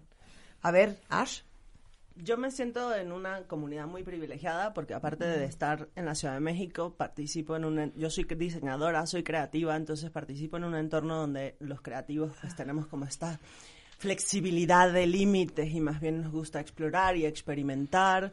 Entonces, pues sí, me siento, me siento muy privilegiada de participar en esa comunidad y aparte de eso he tenido también muy buena recepción a la hora de hablar al respecto del tema, de escribir, de visibilizar a los a la comunidad ¿Y dentro del ámbito creativo.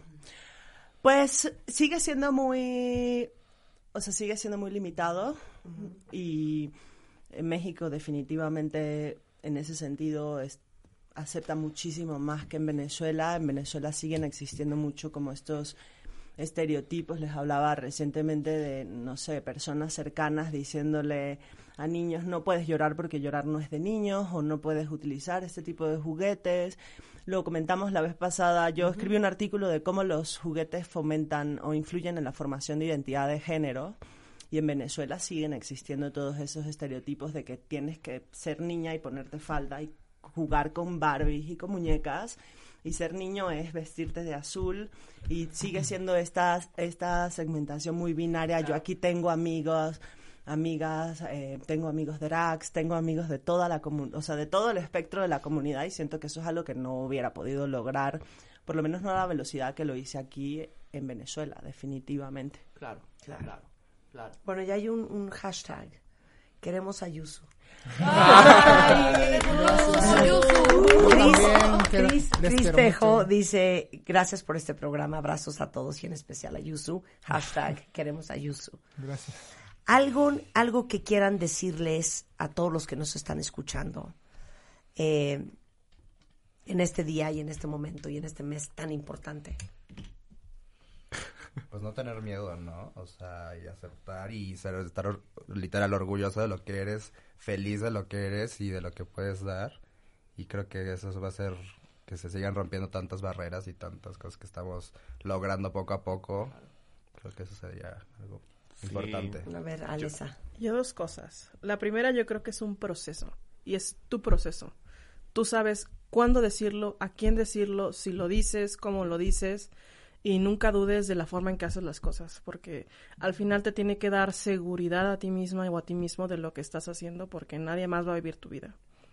Y la segunda es que me da mucho gusto que también más mujeres de la diversidad estemos presentes, porque por mucho tiempo hemos sido invisibilizadas y no estamos presentes en lugares y las mujeres de la diversidad existimos. Existimos, tenemos voz, tenemos demandas diferentes a las de, en general de- de- del- del colectivo LGBT. Y, y creo que es importante también hablar de eso, ¿no? De que las mujeres también tenemos una voz y, y, pues yo agradezco mucho este espacio y también a todas las mujeres que nos estén escuchando, pues que pues es un orgullo ser mujer lesbiana, bisexual o lo que sean y yo soy muy feliz y muy contenta por, por todo, todo lo que me ha pasado, ¿no? O sea, no lo elegiría diferente de cómo me ha pasado. Sí. Yo creo que yo, bueno, recién salido del closet, creo que los animaría a salir. Creo que el closet tiene diferentes... es- el otro día escuché una analogía que decía, eh, es como tener un vaso con... Cada cual tiene el vaso más lleno, más vacío, tiene un peso diferente. En realidad, no te pesa tanto tener el vaso, sino si tienes el vaso por dos horas, tres horas, un día, allá no importa el peso que cargues, te vas a cansar. O sea, se te va a cansar el brazo. Y les digo, muchas cosas pasan en nuestra cabeza, teorizamos así, pero tenemos un multiverso de tragedias que pueden ocurrir cuando vamos a salir del closet. Creo que tu realidad probablemente va a ser mucho menor, puedo decir al menos aquí en México, puede ser mucho menor de la del 90% de las cosas que te imaginas. Suelta el vaso, suelta la mochila, se siente muy ligero. O sea, sí los animaría. Salgan de ahí. Salgan de ahí. Chicos, qué placer conocerlos, de veras, qué gente más extraordinaria, qué increíble. Yo quiero que todos los conozcan. Entonces, a ver, eh, eh, ¿doy sus redes? Sí. Ah, igual le agarran, güey, o bien. Oye, que también está soltero, está increíble. Eh, arroba Vicente Osorio MM. Eh, Alesa es Alesa Flores 7 en Twitter y Alesa FV Chica 92 en Instagram. Robin Calvo es robin.t.calvo, no puedo creer tu Instagram. robin.t.calvo con B chica y Robin Tristán Calvo en LinkedIn. Eh, ¿Quién me falta? Eh, Ash es Ashby Solano en Instagram. Y en todas las redes. En todas las redes. Eh, Ángel Español. ¿Desde qué dijiste? Santander, Sevilla. Salamanca. Salamanca. Joder. Es arroba el punto l punto eli. ¿Por qué inventan estos Instagram? Otra vez dilo. el Desde pequeñito. el punto l punto eli. ¿Ok? Ese es el Instagram. Y Yusuke es Yusuke-oli. Gracias, Yusuke. Gracias Te a queremos, ustedes. Yusuke, te queremos. Mucho. Muchas gracias. Todo va a estar bien. Todo va a estar bien. Gracias. Y bueno, cuentavientes, con esto casi nos vamos. Qué felicidad. Alesa, gracias. Vicentico, gracias. ¿Quién era Vicentico? ¿Era un Vicentico cantante? Es un cantante. Sí, es un cantante español, ¿no? conocer, hombre. De los fabulosos. Cadillacs. Pero Vicentico, Vicentico no es un los ícono. fabulosos Cadillacs. No, no, hombre. Es argentino, ¿no? No es argentino, Vicentico, Vicentico. Sí, según esto era argentino. Bueno, ahorita Ash, gracias. Ángel, gracias. Y Robin, muchísimas gracias. Ahora, hola, una felicidad. Ahora que viene el Día del Padre, seguramente muchos de ustedes van a ver qué, cómo van a resolver el regalo del domingo. Entonces, Quesky Pay es la nueva forma de pago donde pueden comprar en miles de comercios y pagar lo que sea que compren en quincenas sin intereses, sin tarjeta, sin pago inicial y es 100% seguro. Entonces lo que pueden hacer es entrar a queskypay.com Ahí ven todas las tiendas que están afiliadas con Quesky Pay. Escogen su tienda favorita. Cuando finalicen su compra, eligen la forma de pago Quesky Pay. Llenan la solicitud con sus datos completos. Eligen la modalidad en la que quieren pagar. Y listo. Van a poder regalar lo que quieran y sobre todo para este Día del Padre. Eh, tienen desde electrónicos, videojuegos, comida, artículos para sus mascotas, servicios de, coches hasta viajes. Entonces, Happy Shopping es diagonal T Y C. Y recuerden que está sujeta a aprobación de crédito y pueden consultar todas las restricciones en la página de Quesky Pay. Con esto nos vamos, estamos de regreso. ¡Bravo! Mañana en punto. ¿Cuál mañana? Ya estoy. No, mañana es sábado, hombre. Pero bueno, mañana nos pueden encontrar en las el- redes sociales. Exacto. Pero nos vemos el lunes en punto de las 10. Y nos vamos con Earth, Wind and Fire. To love was all we could do.